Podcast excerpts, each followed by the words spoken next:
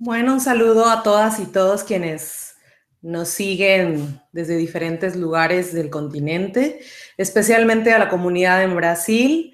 Eh, me da muchísimo gusto saludarles por este medio y también, bueno, muy agradecida con el equipo del Festival Reimaginar por hacer esta convocatoria que me parece novedosa en el sentido de que eh, nos conectamos e interactuamos a través de estas, estas redes y estos medios. Así que, bueno, estoy muy contenta de poder eh, saludarles. Mi nombre es Priscila Barredo, eh, soy mexicana, actualmente resido en Costa Rica y desde esta ciudad centroamericana en San José les saludo. el tema que quiero conversar hoy tiene que ver justamente con reformar ya que estamos celebrando los 500 años de la Reforma Protestante, no como un evento en sí, sino como todo un proceso. Entonces he titulado a esta conversación, a esta reflexión, Reformar y reimaginar desde el amor y la justicia, una aproximación en clave de género. Bueno, lo primero que quiero hacer es mm, enunciar una de las frases favoritas que tengo, eh, es de la cuarta declaración de la Selva Lacandona del Ejército Zapatista de Liberación Nacional en Chiapas, México, eh, dicha en 1996, y extraigo esta frase que señala lo siguiente. El mundo que queremos es uno donde quepan muchos mundos. La patria que construimos es una donde quepan todos los pueblos y sus lenguas que todos los pasos la caminen, que todos la rían, que la amanezcan todos.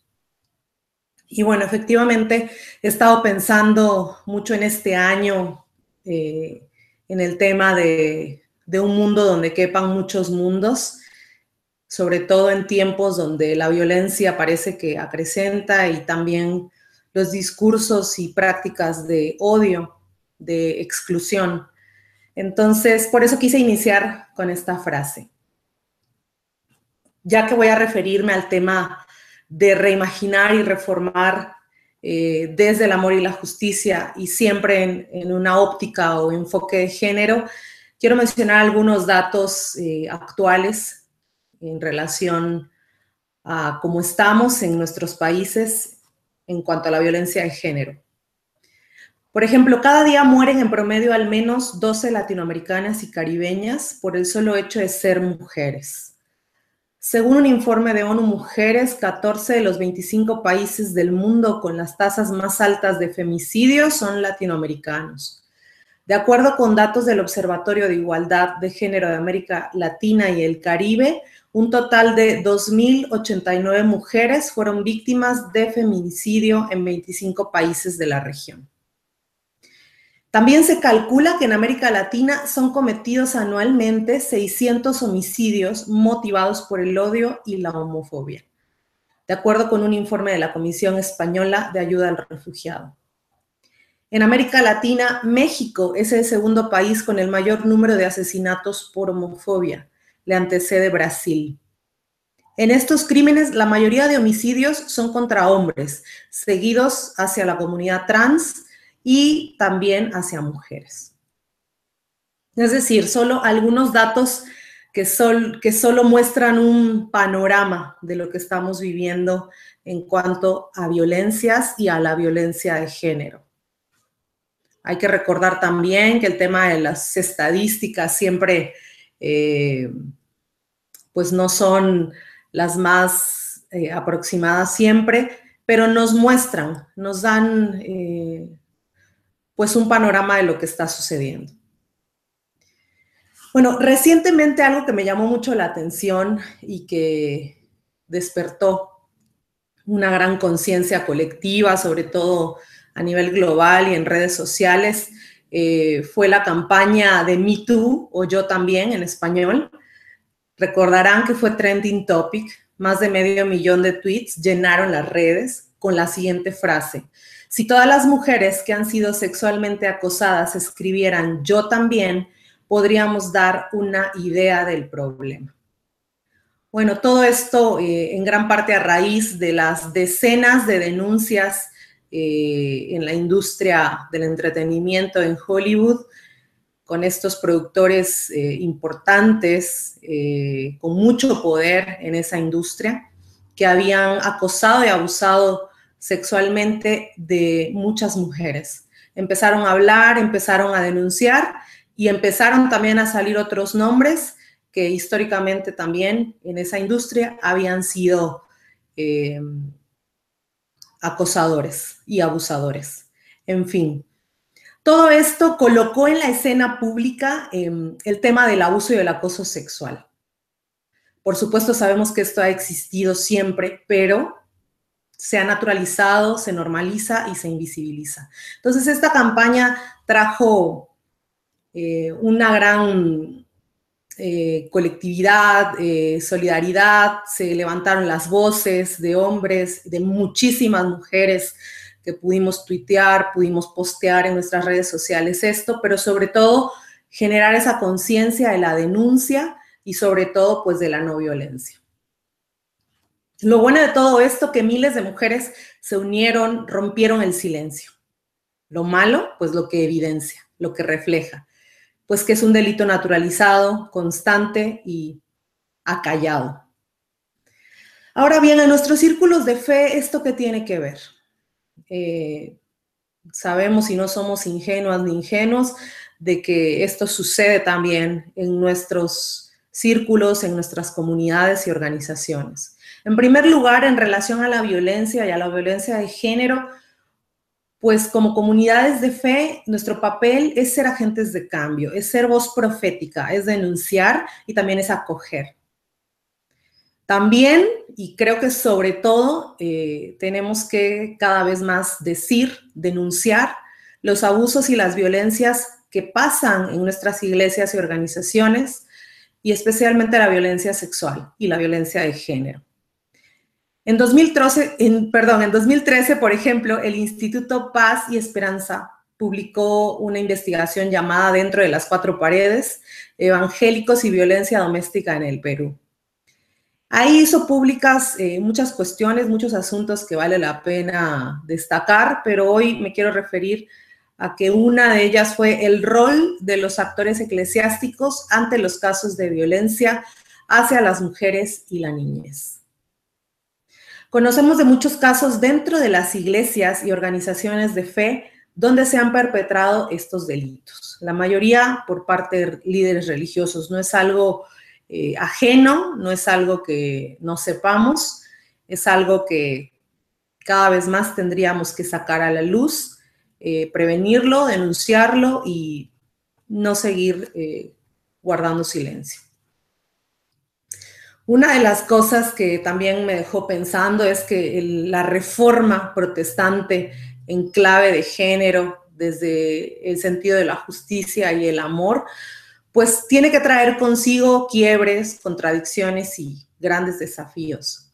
Por supuesto que para quienes profesamos una fe evangélica y protestante, que venimos de estas tradiciones, en mi caso históricas, como el presbiterianismo, pues es una época de celebración, eh, no obstante, más que nada yo quiero pensar que es una época de confrontación, eh, justamente pensando en el espíritu y en la esencia de la reforma. Y quiero hablar un poquito de esto. La reforma protestante, eh, con todos sus devenires, pues fue un importante movimiento religioso, político y social que sabemos que surgió en el seno de la Iglesia Católica a partir de los cuestionamientos de mujeres y hombres creyentes que buscaban la experiencia de una fe accesible, eh, de un mensaje liberador de gracia predicado por Jesús. Uno muy distante a ese que se predicaba eh, con las indulgencias, especialmente el que afectaba a las mayorías empobrecidas, a las que mediante un discurso de condena se les negaban las buenas noticias de salvación y de vida plena. Martín Lutero al dar a conocer esas 95 tesis, el 31 de octubre de 1517, provocó un quiebre en la, en la historia del sistema religioso imperante. Hoy, 500 años después, es clave releer esa reforma desde las múltiples realidades latinoamericanas y dejar que ese espíritu de ruptura nos provoque, a fin de que nuestra fe cristiana sea reformada y reformadora, de cara sobre todo a las imposiciones, a los intereses de este sistema dominante, hegemónico, que hoy como ayer sigue amenazando la vida en todas sus formas, especialmente, ya lo hemos comentado al principio, la vida de las mujeres de todas las edades, de la niñez y de la naturaleza.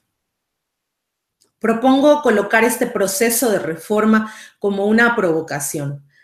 Aunque Lutero no cuestionó todos los poderes ni dominaciones, nos muestra algunas posibilidades para la transformación.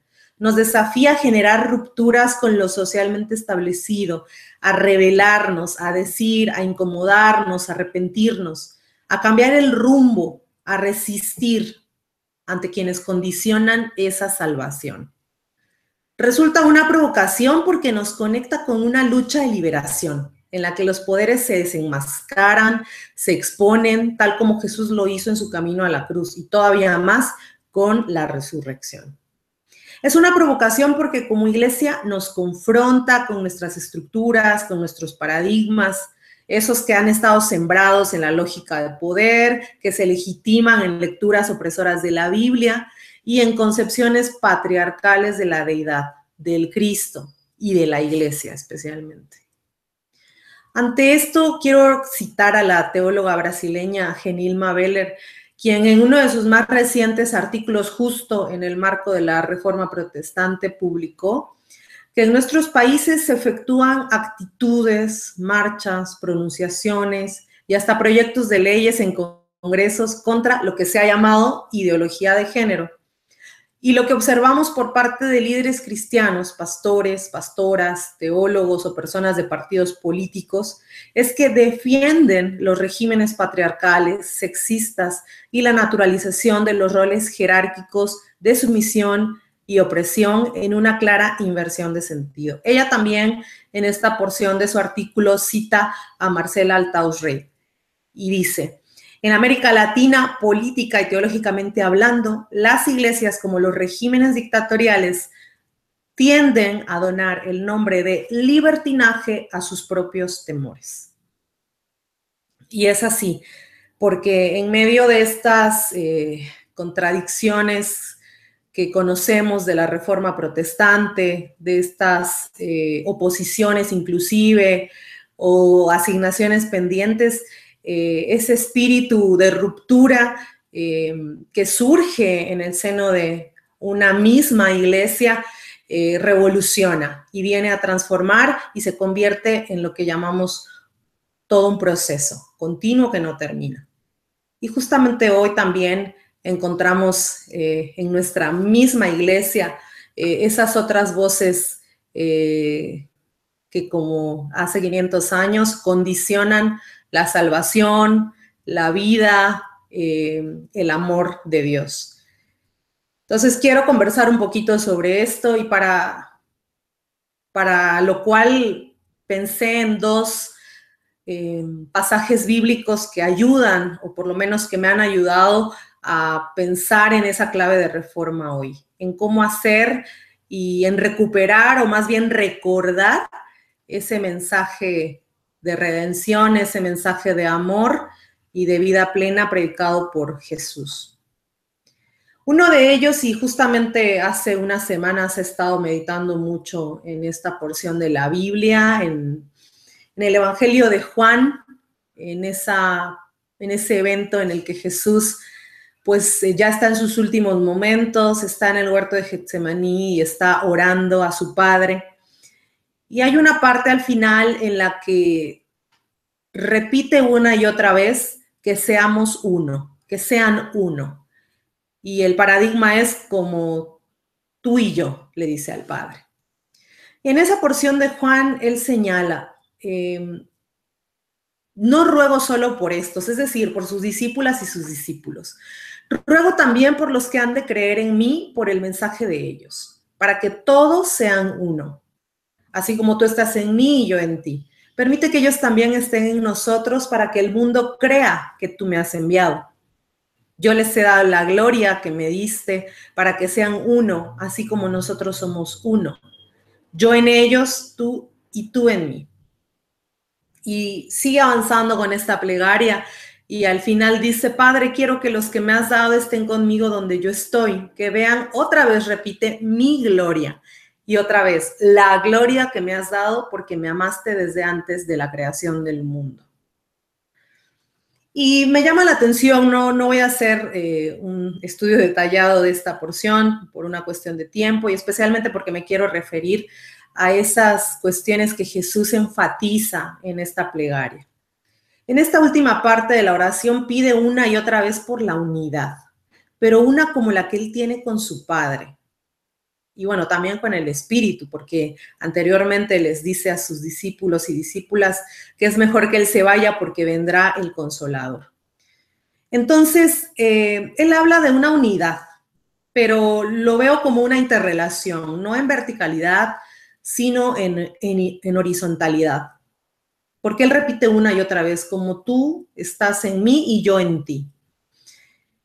Y bueno, esa es su plegaria, que asimismo en ese espíritu de horizontalidad, de comunidad, estén los demás. Es clave mirar esta interconexión existente. ¿Qué ha dado el Padre a Jesús? Él lo menciona varias veces, gloria, amor, unidad la cual debe ser parte de ellos, de las y los discípulos y de quienes han de creer, que al final y a la larga también hemos sido nosotras y nosotros, siglos eh, después. La insistencia de Jesús en que todas y todos sean uno, así como Él y su Padre, no es en un sentido romántico, no es simple. Eh, y algo que también me llama la atención aquí es el, el asunto de la gloria, pensando también en esas solas de la reforma.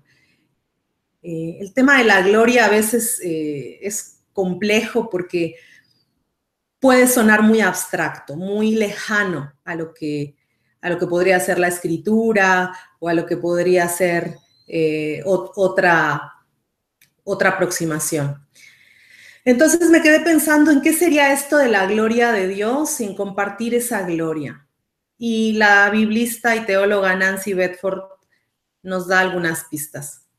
Ella dice que en los relatos evangélicos descubrimos que esta gloria de Dios no tiene tanto que ver con un esplendor intangible o con una luz inefable, sino con una dimensión ética visible en la vida de Jesús. La gloria de Dios puede ser vista en el modo en que Jesús anduvo y habló. Así glorificamos a Dios cuando andamos y hablamos como Jesús lo hizo, en y por el Espíritu. Ciertamente, la gloria de Dios es que vivan los varones en toda su particularidad y especificidad, sigo citando a Nancy Bedford, pero no de manera tal que supriman las contribuciones o el potencial de las mujeres, o que las mujeres sean coartadas en su florecimiento como seres específicos y particulares. En la economía divina no hace falta que menguen las mujeres para que florezcan los varones, ni viceversa. Sin embargo, la teología a menudo opera con esa presuposición antropológica. Ese es uno de los motivos por los cuales, a pesar del hecho de que las mujeres fueron y son igualmente redimidas por Cristo, la teología ha tenido por costumbre, en la mayoría de los casos, reforzar el sexismo en la sociedad y en la iglesia. Entonces, bueno, ¿qué es la gloria? La cuestión frente a esto y retomando también la primera, la primera idea de ser uno, pues es que cómo caminar en unidad con quienes hablan en nombre de Dios y usan su palabra para generar miedo y odio. ¿Qué implica mostrar esa gloria de Dios que es justicia y amor? Callar o hablar en voz baja cuando otros cristianos levantan la voz con esos discursos para salvaguardar la unidad? ¿Y cuál debe ser nuestro proceder para que el mundo conozca a Jesús, el Hijo de Dios? Todas estas ideas han revoloteado en mi mente, eh, sobre todo en, estos eh, últimos tiempos, cuando eh, vemos en las noticias, en las redes sociales especialmente, en muchísimos encabezados y reportajes eh, cómo hay movilizaciones eh, en diferentes países de nuestra región con estas marchas que, bueno, son bastante controversiales, pero me venía a la mente el tema de la unidad, ¿no? Siempre no pensando en un sentido simplista ni romántico, sino en, esa interconexión que Jesús muestra con su Padre eh, y con el Espíritu. ¿Y qué significará eso? ¿Qué implicaciones tiene cuando eh, muchos discursos de odio se gestan en esas comunidades que hemos llamado también comunidades de fe? Muy contradictorio, pensando también en las contradicciones de la iglesia en el tiempo de la reforma. Y bueno, pensando en esto, eh, llegué a una reflexión de Juan José Tamayo en ese libro de Otra Teología es Posible, y él también da algunas pistas al respecto y habla sobre la paz. La paz y la no violencia activa son el principal legado que deja Jesús a sus seguidores. Ahora bien, ese ideal de paz y su práctica de la no violencia nada tienen que ver con la sumisión al poder o con la aceptación resignada ante la injusticia del sistema religioso y político. Tiene un carácter activo, crítico, alternativo. Jesús no rehuye al conflicto ni lo endulza, sino que lo asume y lo canaliza por la vía de la justicia.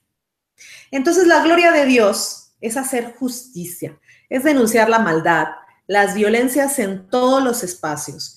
Es no solapar el abuso contra las mujeres, las niñas, las adolescentes y las adultas. Es confrontar el patriarcado, eh, que por supuesto sabemos que está presente en nuestras iglesias, organizaciones, en las teologías y las prácticas. Y es que la iglesia de Cristo tiene que ser profética ante los crecientes femicidios, desigualdades en todas sus formas, la explotación sexual, el menosprecio y el silenciamiento hacia las mujeres y hacia otras poblaciones. También otra clave, eh, pensando a la luz de la Biblia, que me venía para pensar en una reforma eh, hoy, la compartí hace un par de años en la ciudad de Sao Paulo, en Brasil. Eh, y conversaba un poco sobre la travesía del cuerpo que va por la sexualidad, la diversidad y la integración. Y en ese momento recordaba el pasaje de Primera de Corintios 12, cuando Pablo utiliza la metáfora del cuerpo para hablar de esa diversidad existente en los miembros, destacando la importancia de los débiles, de los menos honrosos y a los considerados menos presentables a quienes los dominantes de la congregación menospreciaban y excluían. Usualmente se habla de este pasaje para respaldar la idea de la unidad en medio de ciertas diferencias, que con frecuencia y casi en automático hemos asociado a la personalidad, al carácter, a las habilidades, a los diferentes dones. Sin embargo, el mensaje paulino es confrontativo y es muy incómodo, sobre todo para quienes ostentan ese poder en la iglesia de Corinto. Él está argumentando que para que el cuerpo funcione es indispensable que cada miembro sea reconocido, no discriminado ni hecho a un lado por su condición social y económica. Ahora bien, la pregunta hoy día sería, siguen dominando criterios e ideas de grupos y personas con mayor poder e influencia en nuestras iglesias y organizaciones cristianas? Y si es así, ¿a qué grupos se está excluyendo y de qué maneras? En la actualidad, ¿quiénes tendrían que incomodarse por menospreciar y hacer a un lado al otro por su condición socioeconómica, edad, escolaridad, etnia, sexo, orientación sexual o identidad de género. Hoy hace falta mirar nuestro cuerpo, el cuerpo de Cristo y del Cristo amigo, del hermano, ese que incluye, que convive, que reivindica, que confronta. Hace falta mirar un cuerpo que lamentablemente tiene esas partes heridas, entumecidas por la falta de empatía, de solidaridad, cuidado y amor. También ante esto eh, quiero citar a la teóloga Ute Seibert, quien apunta, somos cuerpo, y es en nuestro cuerpo donde vivimos el dolor, la alegría, el abuso, la violencia, el hambre y el placer. El cuerpo es nuestro lugar de bendición y de maldición. Participamos en el movimiento social como cuerpos, formando parte y queriendo transformar ese cuerpo social. Nos encontramos en la comunidad, en la iglesia, el cuerpo de Cristo, como cuerpos, compartiendo un cuerpo de creencias acerca de la vida, la muerte y la resurrección de los cuerpos. El sistema económico negocia con los cuerpos. La cultura nos moldea y las políticas afectan su crecimiento o deciden su exclusión. Vale la pena recordar que necesitamos una reforma donde los cuerpos de las niñas, adolescentes y mujeres de todas las edades y también de las personas sexualmente diversas dejen de ser considerados por el sistema dominante como territorio de conquista, uno donde se violan y se usan. Las mujeres cada vez más sabemos que nuestro cuerpo es nuestro territorio y nosotras decidimos sobre él. Y bueno, pensando en estas claves, en estas reflexiones, en el marco de la reforma protestante que da para tanto, eh, en esas asignaciones pendientes que trajo ese proceso también, en esa serie de contradicciones que yo no diría que nos, eh, yo creo que más bien nos enriquecen, no creo que, que dejan de lado lo que, lo que sucedió en todo ese proceso nos enseñan, es la vida misma y es justamente lo que hoy también estamos viviendo. Y bueno, con todo eso, al final voy concluyendo y pensando en ciertas preguntas y ciertos cuestionamientos, como por ejemplo, ¿qué papel deben jugar nuestras comunidades de fe en tiempos donde el odio y el miedo crecen en el nombre de Dios? Cuando se condiciona la vida y la salvación, como hace 500 años, por ejemplo. Eso de la iglesia reformada, siempre reformándose, puede, en términos concretos, ser portadora de un mensaje de esperanza, de amor y de vida plena. Uno que en medio del dolor y la angustia proponga reformas, relecturas, resistencias, reconstrucciones y reimaginaciones que provengan de la práctica del afecto y la solidaridad cuyos alcances y efectos trastoquen las estructuras que parecen imposibles de derribar. Para esto propongo algunas pistas iniciales, unas que nos ayuden a construir círculos de fe plurales y abiertos. No digo que no los haya. Gracias a Dios y afortunadamente existen, pero somos testigos de que falta todavía mucho más. Y bueno, para eso continuamos en este proceso, en esta lucha constante. Algunas de esas pistas que enuncio ahora serían, por un lado, la relectura bíblica en clave de género. Aproximarse a los textos con otros lentes, desde las realidades diversas que viven las mujeres y las personas de la diversidad sexual, muchas de las cuales están marcadas por la violencia, el abuso y la discriminación. Otra pista es la despatriarcalización de la iglesia lo cual implica una revisión profunda y sincera de las estructuras que por años han sido legitimadas y no cuestionadas en nuestro peregrinaje evangélico. Admitir, por ejemplo, que el modelo de organización jerárquica de nuestros grupos y denominaciones, de nuestros ministerios, espacios físicos, proyectos, liderazgos, etcétera, corresponde a una lógica de dominación acorde al sistema patriarcal, donde hay un arriba, un abajo, un adentro, un afuera. Un poderoso y un eh, no poderoso, uno que sabe y uno que ignora. Entonces, me parece que en términos muy generales, eh, lo que comento ahora tiene que ver con ese reto a enfrentar con la despatriarcalización de la iglesia y de muchísimas otras prácticas alrededor de ella.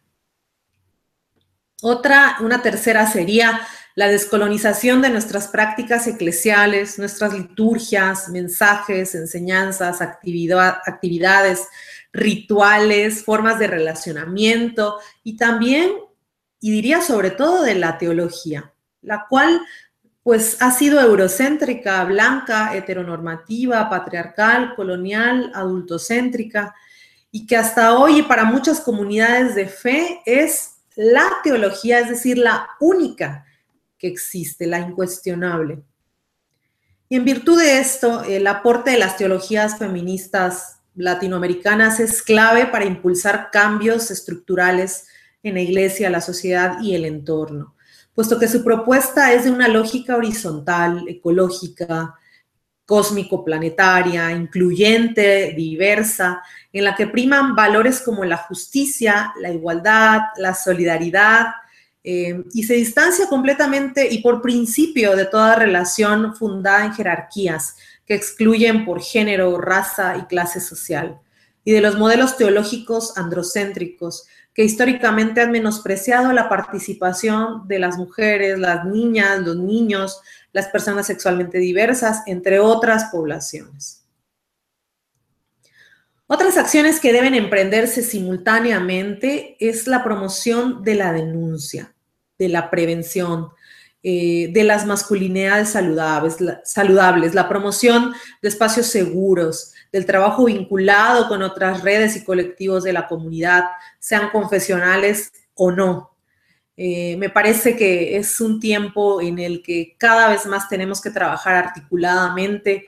Eh, tenemos muchas oportunidades, hay muchas personas, movimientos que están levantándose, que han caminado ya hace mucho tiempo con muchas luchas que quizás en algunos círculos de fe apenas estamos detectando o apenas estamos entrándole a ese caminar y unirnos, eh, adherirnos a, ciertos colectivos y causas eh, ya muy trabajadas, me parece que es importante para avanzar y aportarnos unos a otros, unas a otras.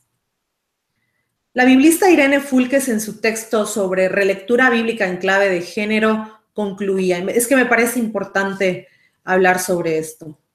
Ella decía, estamos comprometidos y comprometidas también con el mensaje bíblico de vida plena para todas las personas y para todo el pueblo. Por eso nos entristece cuando vemos que muy a menudo las doctrinas y prácticas de las iglesias apoyan el menosprecio y la exclusión de las mujeres. Sentimos una necesidad urgente de trabajar más con el estudio y la interpretación de la Biblia. Queremos que su mensaje contribuya no al sometimiento de las mujeres, sino a su promoción, con todos los dones que el Espíritu les ha dado. ¿Qué es lo que queremos? Que las mujeres florezcan y con ellas todo su entorno, el hogar, la comunidad, el mundo. Me parece clave esto porque cada vez más escuchamos entre personas eh, de los círculos evangélicos eh, que la Biblia dice, que la Biblia es muy clara, que no hay vuelta de hoja, que ahí está escrito. Y la verdad es que me parece medular esto de volver a lo esencial, de volver a lo básico, de acercarnos al texto bíblico con mayor humildad, con más herramientas, eh, con más seriedad también, eh, y siempre dejándonos tocar por, por esa vida, ese soplo del Espíritu y especialmente siempre pensar y en clave de las personas que sufren, de las personas que han eh, sido hechas a un lado en nombre de Dios. Me parece que las realidades que estamos viviendo, las que comenté al principio, las que conocemos, de abuso, de discriminación, de violencias, de explotación, eh, de silenciamientos, tienen que ser la clave, tienen que ser excelente que nos ayude a acercarnos a los textos, para que los textos bíblicos sean liberadores y no opresores. Por último, en este ejercicio de reimaginar, me encanta la palabra imaginar, eh, vienen a mi mente y a mi corazón también muchísimas ideas, incluso gráficamente hablando. Y pensando en esto, Mm, hice algunas, eh, escribí algunas de esas ideas con las cuales quiero terminar.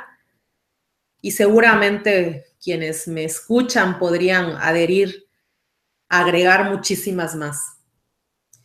Bueno, yo cuando imagino o reimagino pienso en un mundo donde quepan muchos mundos. Ese mundo abierto, dinámico y plural donde todas y donde todas las personas formamos parte. Un mundo donde se reconocen y confrontan las violencias, donde no hay necesidad de explicarlas, incluso un mundo donde ni siquiera se admiten. Un mundo donde las mujeres de todas las edades, las niñas, adolescentes, las adultas, tenemos que, no tenemos que ser valientes, sino somos libres un mundo en el que las calles, las iglesias, las casas, los transportes públicos, los lugares de trabajo, los hospitales, los bosques, las playas y todos los espacios son seguros, libres de violencia y de discriminación. Un mundo donde la naturaleza y nosotras y nosotros como parte de ella nos cuidamos y protegemos mutuamente, no con intenciones utilitaristas, sino porque reconocemos que somos uno, una sola. Un mundo en el que asumimos la complejidad, el desacuerdo, lo desestructurado, como algo que nos enriquece. Un mundo donde nos besamos como el lobo y el cordero. Un mundo en donde jugamos y creamos con el movimiento de nuestros cuerpos, sentimientos y reflexiones, con esa esencia del Espíritu de Dios moviéndose sobre la faz de las aguas. Un mundo donde la gloria de Dios no se reduce a cantos y lemas cristianos abstractos, sino que se palpa, se ve en la justicia a quienes se les han quitado o violado sus derechos. Un mundo donde ser cuerpo de Cristo tiene que ver con reconocer las diferencias, pues éstas nos enriquecen. Un mundo donde retomar y donde reformar es una constante, un proceso inacabado que hacemos, que construimos, que tejemos y dibujamos entre todas y todos. Y con esto quiero concluir pensando en que esto de reimaginar a través del proceso de reforma que se gestó hace 500 años y de acuerdo a lo que he comentado hoy, pues nos ayuda a construir en comunidad y a ser mejores agentes de transformación y de cambio en donde hay muchísimo todavía que seguir haciendo y donde este espíritu de ruptura, de quiebra, incluso de contradicción en, en los mismos círculos de fe, nos ayuda a avanzar, a caminar y a seguir propagando ese mensaje de amor y de vida plena para todas las personas y el entorno. Gracias.